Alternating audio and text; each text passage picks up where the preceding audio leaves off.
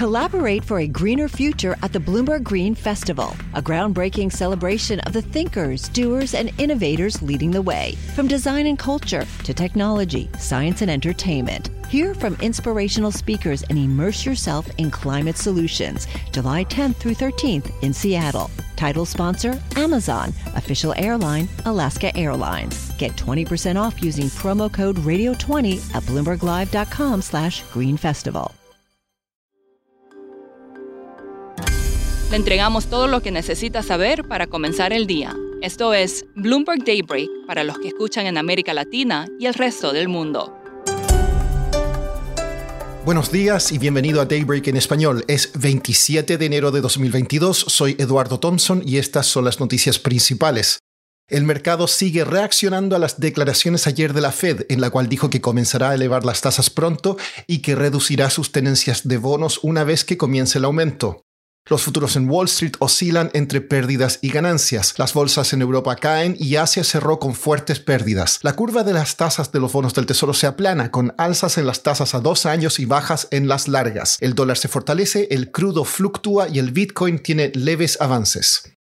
Los bancos de inversión ajustan sus apuestas tras la reunión de la Fed. Wells Fargo prevé más aplanamiento de la curva y fortaleza del dólar. Bank of America dice que el mercado descuenta 6 a 7 alzas de tasas este año. Deutsche Bank prevé 5 y PIMCO 4. El mercado también está atento a resultados corporativos. Hoy reportan Apple, Visa, Mastercard, Robinhood y McDonald's. Tesla advirtió de interrupciones en la cadena de suministro. Intel y Samsung decepcionaron. En cuanto a la crisis en Ucrania, el Reino Unido advirtió a Rusia que la OTAN podría aumentar sus fuerzas para disuadir de cualquier agresión adicional. Aliados occidentales respondieron por escrito a las exigencias de seguridad de Moscú. Habrían propuesto más transparencia sobre ejercicios militares y no desplegar misiles o tropas en Ucrania a cambio de compromisos recíprocos de Rusia. Pasando a América Latina, hoy asumirá la nueva presidenta de Honduras, Xiomara Castro. Castro deberá resolver una crisis en el Congreso que llevó a la formación de dos legislativos rivales. La vicepresidenta de Estados Unidos, Kamala Harris, asistirá a su asunción. En México, el regulador de telecomunicaciones votó en contra de otorgar, por ahora, una licencia de televisión de pago a Claro TV, filial de América Móvil. Singapur firmó un acuerdo comercial con Chile, Colombia, México y Perú, aumentando la influencia del bloque comercial de la Alianza del Pacífico.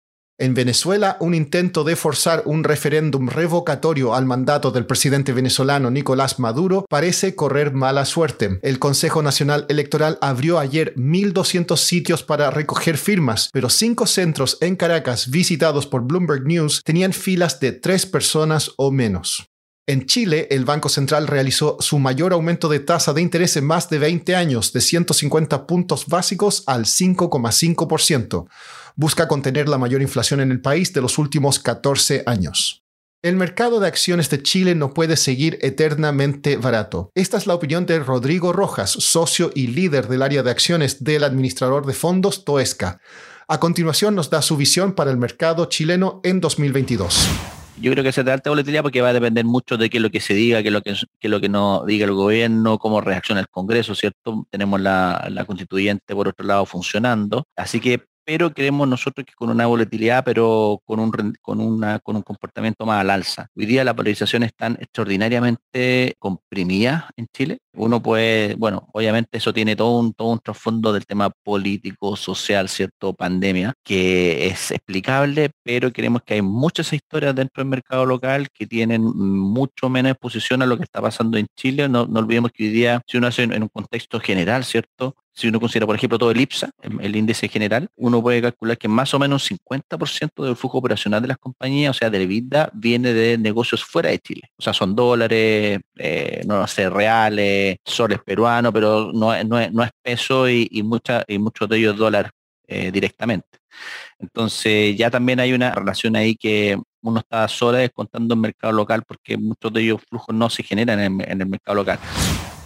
Por último, Elon Musk ahora va por los robots. En la conferencia de resultados de Tesla, el billonario dijo que el proyecto de robot humanoide llamado Optimus será el principal proyecto en el que Tesla trabajará este año. Eso es todo por hoy, soy Eduardo Thompson, gracias por escucharnos. Para conocer todas las noticias que necesita para comenzar el día, revise Daybreak en español en la app Bloomberg Professional. También puede personalizar Daybreak para recibir las noticias que desee. Eso es todo por hoy.